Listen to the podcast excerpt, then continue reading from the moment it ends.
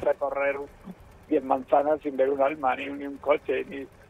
de hecho, prácticamente solo, solo estamos, hay muchos momentos en los que por la calle solo estamos repartidores. Pedidos que entran asignados automáticamente, en principio, con lo cual te suena la musiquilla de globo a por la primera recogida y se supone que de ahí ya sin parar un pedido tras otro si está movido, porque ya digo, a veces se pone listo y te, te en la calle esperando ese pedido. La mayor parte de los compañeros son extranjeros. Hay mucha gente en Globo con lo que se llama cuentas alquiladas, vamos, se llama así, estas cuales se alquilan las cuentas, hay gente que se da de alta y no la trabaja la cuenta, sino que la alquila por un porcentaje a una persona sin permiso de trabajo, con lo cual la policía ve como una mina de pedir papeles, pedir permiso de trabajo, Hola, Globo. ¿Me abre, por favor? Gracias. Estoy levantando a las 8 de la mañana. Día de hoy tenemos 1.831 nuevos casos. Pongo la mesa para el desayuno, preparo las pastillas de mi jefe, preparo todo lo que es el baño también, su ropa. Este dato es muy coherente con el de ayer. Entonces cuando ya él se levanta y toma desayuno, yo voy cocinando, él termina de tomar desayuno, lo baño, lo cambio, y la casa y aspirar y las alfombras. No estoy sentada, siempre estoy haciendo, siempre estoy trabajando. Sí, yo estoy de, de la provincia de Huelva en Lepe. Allí la mayoría de los inmigrantes están viviendo en los asentamientos chabolistas y están viviendo debajo de plástico y palas de madera y cartones. Hay naranja, hay patata, hay fresa, todo el trabajo sucio que hay este país lo estamos haciendo nosotros. No han dejado atrás porque nosotros no han visto ningún cambio de nuestra manera de vivir. Era lo mismo antes del COVID. Hola, ¿cómo están? Soy Sebas Rodríguez y este es un episodio especial de Invisibles Podcast. Por estos días, el estado de alarma nos tiene a la mayor parte de la población en cuarentena sin embargo, no todos pueden quedarse en casa. Hay muchos trabajadores y trabajadoras tienen que salir a cumplir con sus tareas y, por tanto, a exponerse a los riesgos que presenta la emergencia sanitaria. Muchos de ellos son migrantes, personas que desde hace años se desempeñan en sectores precarizados, en su mayoría informales, lo que además les excluye de los derechos sociales. Personas poco reconocidas que, sin embargo, la pandemia reveló una vez más como esenciales. A pesar de ello, la pandemia también ha servido como excusa para explotar todavía más estos sectores o bien como pretexto para no tocarlos. El pasado 16 de abril se produjo en Madrid la primera manifestación en estado de alarma. Decenas de riders, empleados de Globo, de Libero o Uber Eats hicieron sonar las bocinas de sus coches, motos y bicicletas para protestar precisamente contra esto, la mayor precarización del sector en época de pandemia. Cecilia Osorio conversó con uno de los trabajadores. Fernando García es trabajador de Globo y nos contó por qué se dio la protesta. Pues básicamente que no nos bajen la tarifa. La semana pasada Globo, lo que te comentaba de forma unilateral, sin negociar ni preavisar ni nada, bajó la tarifa base que cobramos por pedido, que en Madrid era de 2,50, la bajó a 1,20, a menos de la mitad. Prometiendo a cambio que pondría unos bonos según sus necesidades, según la, demanda en cada hora, según las, circunstancias de la demanda en la, en la aplicación. La protesta terminó cuando la Policía Nacional llegó para exigir que se dispersaran y comenzó a identificar a algunos de los manifestantes. Mucha gente se escabulló, pero muchos los identificaron y los, los han propuesto para sanción. Y ya lo que nos falta, si a un montón de compañeros ahora les ponen un montón porque por protestar porque se han bajado la tarifa, es que ya es un abuso y una pisar siempre al más pequeño que me parece fatal. Un dato importante es que casi el 40% de los repartidores, los riders, son migrantes. Para este episodio quisimos conversar con alguno de ellos, pero ninguno quiso acceder por miedo a ser identificado. Incluso muchos dejaron de trabajar precisamente debido a los controles callejeros. Inmigrantes indocumentados. Era gente que no tenía permiso de trabajo, que trabajaba con fondos alquiladas. Esa gente ahora, como la policía no se está parando tanto, tiene mucho miedo y no sale. Con lo cual se ha reducido mucho el número de repartidores. ¿Qué es Globo? Globo es una plataforma que pone en contacto a usuarios Glovers y establecimientos. Las plataformas digitales le venden a los repartidores la idea de ser sus propios jefes. Los llaman colaboradores y establecen con ellos una relación laboral como autónomos. Sin embargo, como mostró la crisis sanitaria con la rebaja de la tarifa, los trabajadores no tienen ninguna capacidad de decisión dentro de las empresas. Por ello nos encargamos de que recibáis la máxima atención y soporte en todo, momento. Desde hace tiempo, los riders denuncian que están en situación de falsos autónomos. Es que no, no tienen ni siquiera los derechos del autónomo, porque un autónomo podría negociar sus tarifas, como hace cualquier autónomo que negocia sus precios con sus clientes. A nosotros, con nosotros Globo no negocia nada, impone sus tarifas unilateralmente y sin preaviso.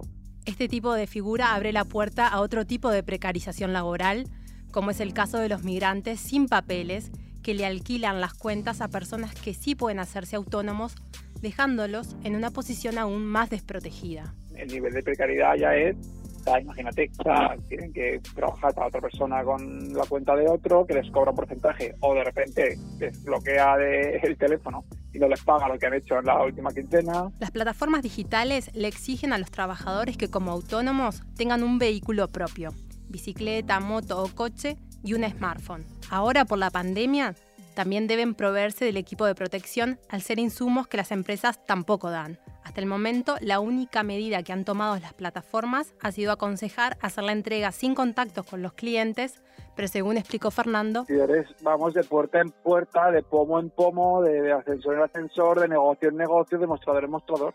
Entonces, eso es un, son montones de pequeñas exposiciones continuas a lo largo del día, que es un obvio riesgo sanitario no solo para nosotros, sino para los demás, de dispersión del virus. Tenemos mascarillas, no tenemos guantes, no tenemos gel, las empresas no lo proporcionan, es difícil de conseguir. Por la falta de estos elementos de protección y el miedo a contagiarse, muchos trabajadores han dejado de repartir y esto tiene como consecuencia que aumenten los tiempos de espera. Eso, claro, eso puede generar en algunos momentos colapso en la demanda de los pedidos y retrasos. Pero claro, eso no tiene la culpa el repartidor que efectivamente te está llevando el pedido. A uno cuando le cae el pedido se va a hacerlo inmediatamente. Pero claro, si ese pedido llevaba en cola una hora porque no encontraba repartidor, no es culpa del repartidor al que finalmente le cae. Pero el cliente le puede calificar negativo. Y, y eso implica que perder las horas a la semana siguiente. A favor y otras nueve en contra para Globo.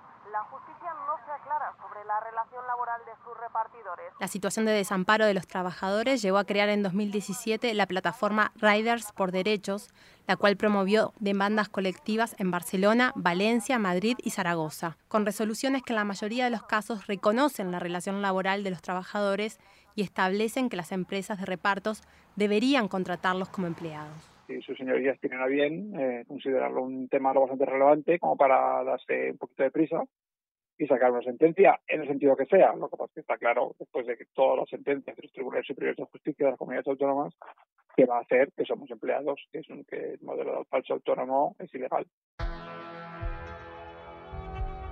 Mientras tanto, los trabajadores encuentran su manera de organizarse a través de aplicaciones de WhatsApp o Telegram, donde se brindan apoyo. Nos apoyamos cuando alguien tiene un accidente, que es muy común también, alguien que diga en un grupo, chicos, me he caído o he pinchado o en no sé dónde, pues algún compañero que puede que está cerca llega para dar un poco de apoyo que te puede poner en un problema con la aplicación y con la empresa, porque claro, si tienes un pedido, pues te estás desviando de la ruta, pero es que si no va un compañero, no va nadie. Que Globo cuando tienes un Uber o Deliveroo, insisto, igual, cuando tienes un, un, accidente, te llama, o si pues le llamas tú y lo primero que te pregunta es, ¿y el pedido cómo está? Está bien, pues manda a otro para que se lo lleve. Si no, entre nosotros no nos apoyamos, no nos apoya nadie.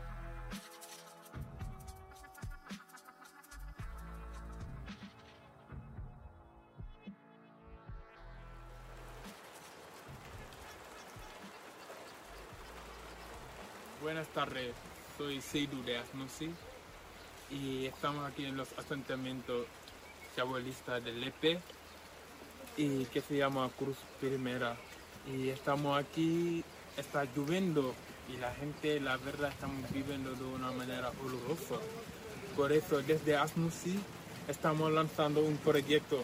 Hemos lanzado un proyecto de construir el primer albergue en la provincia de Huelva. Seydou Diop integra la Asociación de Nuevos Ciudadanos por la Interculturalidad, ASNUSI, que como escuchábamos lanzó en estos días una campaña para crear un albergue que alojará a 40 temporeros que trabajan en la temporada de recolección de frutas. Así como veíamos con los repartidores, son los mismos trabajadores los que están generando este tipo de alternativas. Que debería ser un trabajo del gobierno y los municipios y los empresarios. Como que no lo hacen, nosotros hemos decidido hacerlo sin esperar a nadie. En plena emergencia sanitaria, miles de temporeros, en su mayoría subsaharianos y magrebíes, viven en asentamientos chabolistas construidos con plásticos y maderas, aunque no es una situación nueva. Llevamos un montón de años, 20 años con los asentamientos y vemos que nunca las autoridades administrativas no han, no han apoyado nada nada. Y no es cuestión que no nos ha apurado y no lo saben, porque todo el mundo está informado, todas las autoridades saben lo que está pasando. Desde que se decretó el estado de alarma, la situación no ha mejorado, de hecho, empeoró debido al riesgo que representa el contagio en situación de hacinamiento. Seidú nos contó que en estos días ASNUSI, junto a otras organizaciones, intensificaron las demandas al gobierno exigiendo una respuesta urgente y hemos hecho varios escritos y nadie nos da ninguna respuesta concreta. Que allí, sinceramente, no podemos tomar ninguna medida, porque antes de tomar una medida, tener que tener una vivienda digna, porque ellos saben bien que donde vivimos no hay agua potable, ni luz, ni saneamiento, ni nada. Allí no podemos hablar de distancia de seguridad.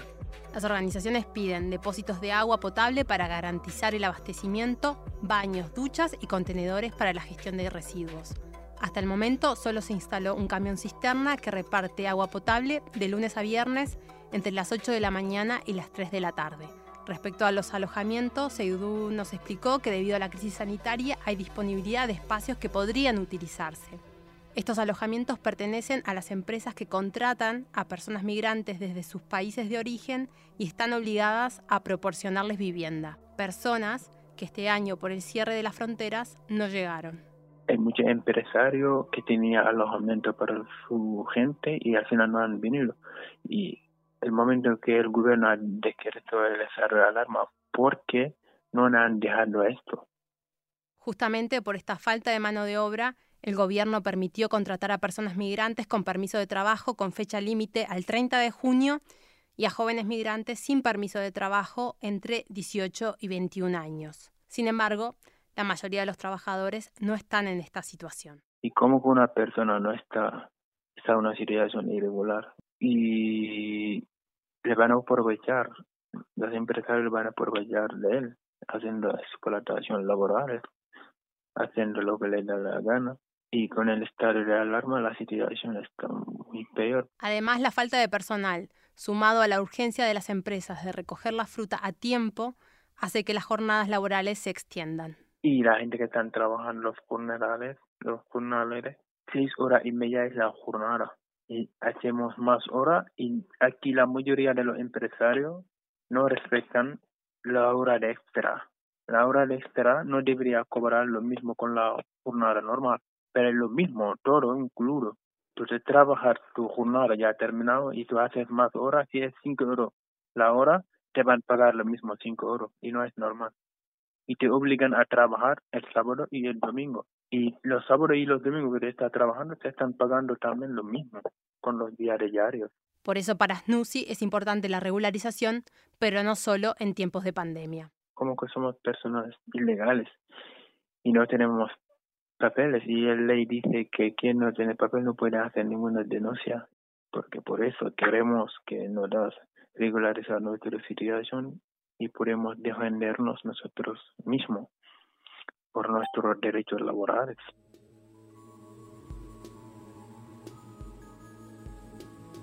Hay otros trabajos esenciales, quizás hoy más que nunca, que se realizan pero de puertas adentro. Adriana trabaja como interna y cuida a una persona de 94 años. Sus empleadores no le dejan salir por miedo al contagio. Adriana lleva más de un mes sin poder salir de su trabajo desde que empezó el estado de alarma. Cristina Barrial conversó con ella. Aló, buenas. Hola, Adriana. ¿Cómo estás? Hola, ¿qué tal? Bien, bien, acá en mi hora de descanso. Adriana nos contó cómo está viviendo el confinamiento y nos explicó que su situación dentro de la casa ha empeorado con la pandemia. nos habló de un mayor control y de jornadas más intensas. De su fin de semana de descanso, ni rastro. Tengo menos descanso, más tensión y más angustias también, el no descansar durante la semana, el ver las noticias. Si yo ya he hecho todo, tengo que buscar que hacer algo, porque si no la señora busca que yo haga siempre algo. No estoy sentada, siempre estoy haciendo, siempre estoy trabajando. Hasta las once y media de la noche, que nuevamente puedo entrar a, la habitación. No tengo una privacidad, es, es estar siempre en un trabajo. Las trabajadoras internas suelen alquilar una habitación para pasar allí el día libre. Adriana nos contaba que la suya está en Carabanchel. Habitación que yo tengo alquilada para el fin de semana porque duermo una vez los sábados en la noche y tengo que seguirla pagando porque tengo ahí mi ropa, tengo mi maleta, entonces tengo que seguirla pagando. No estoy confinada y no puedo ir a sacar mi maleta, tampoco la puedo traer a mi trabajo. Tengo que seguir pagando esa habitación 250 euros al, al mes. Poco antes de que se decretase el estado de alarma, Adriana estaba tramitando su permiso de residencia. Estaba muy contenta porque por fin podría ir a visitar a su hijo a Paraguay, pero ahora está todo en stand-by. He esperado los tres años, lo que pide la ley de extranjería, para presentarlo con el contrato de trabajo y otra serie de requisitos. Entonces extranjería ya me aprobó el permiso de trabajo por un año y tenía que ir a poner las huellas, pero se suspendió todo. Entonces se ha quedado en el aire hasta, hasta nuevo aviso, hasta que se regularice esta situación del mundo, ¿no? Todavía no estoy regularizada, no puedo tomar un metro habiendo tantos controles, no solamente la mascarilla y los guantes, sino que si me piden papeles, ¿qué hago yo en la calle? Hace unas semanas el gobierno aprobaba un subsidio de desempleo para las trabajadoras del hogar. Esto era un hecho histórico, pero esta medida sigue dejando fuera a todas las personas que trabajan cuidando y limpiando sin contrato y muchas veces sin papeles. Y es que el tener o no los documentos en regla condiciona el día a día de las trabajadoras. Y me gusta estar eh, segura del terreno que piso, que no me estén pidiendo papeles, pagar mis impuestos, estar más tranquila, no, no asustada, que si no tengo papeles, que si no que si pasa la policía, que si me piden documentos, que me puedo ir al CIE, eso es otra angustia, que no, no, no es justo no es justo, humanamente no es justo. Si algo tienen en común estos tres sectores es que están ocupados en su mayoría por población migrante en situación administrativa irregular. En época de pandemia, y pese a ser esenciales, están totalmente desprotegidos. Regularización. Ya. Regularización. Ya. Regularización. Ya. Regularización. Ya. En este contexto surge la campaña Regularización Ya.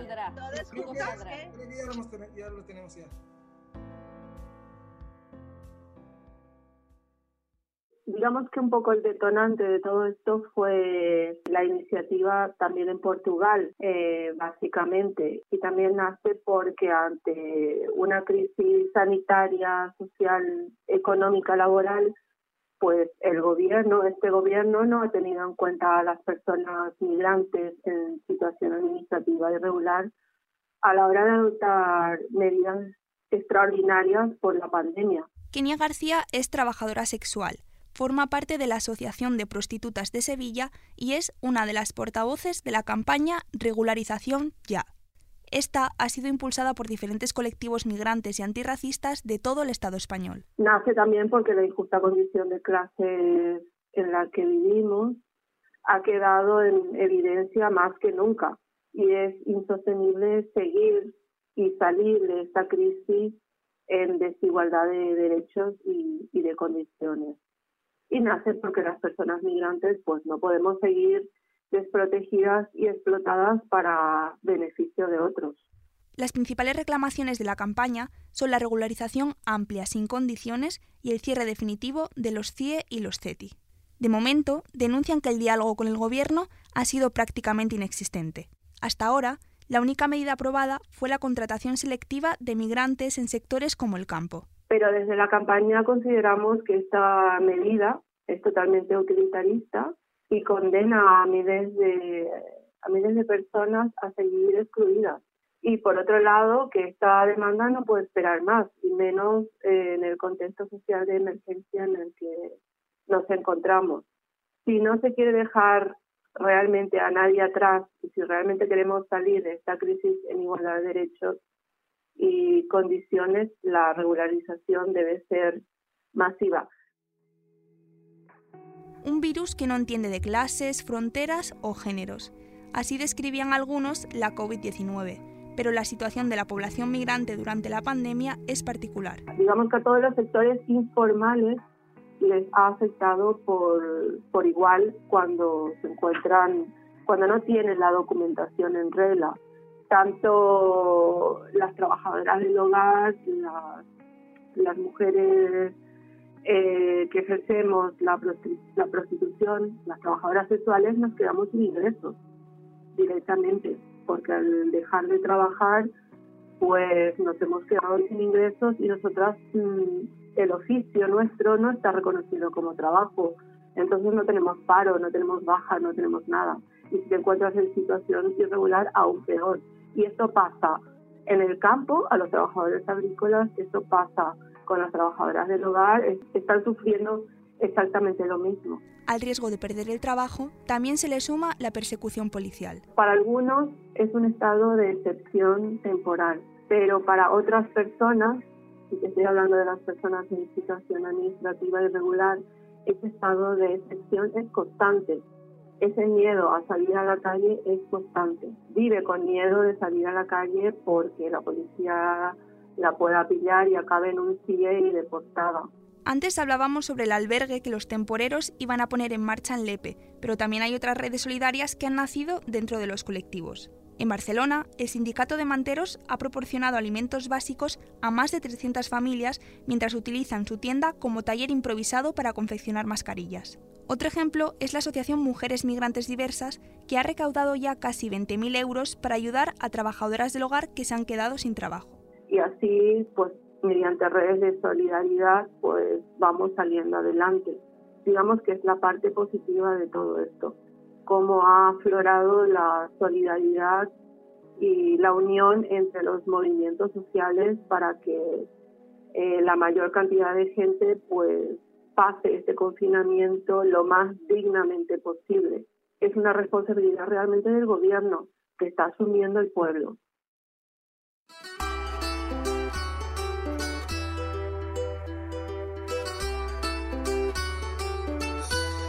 Queremos dar las gracias a Fernando, Seidu, Adriana y Kenia por su tiempo y por acercarnos, aunque sea un poquito, a sus circunstancias.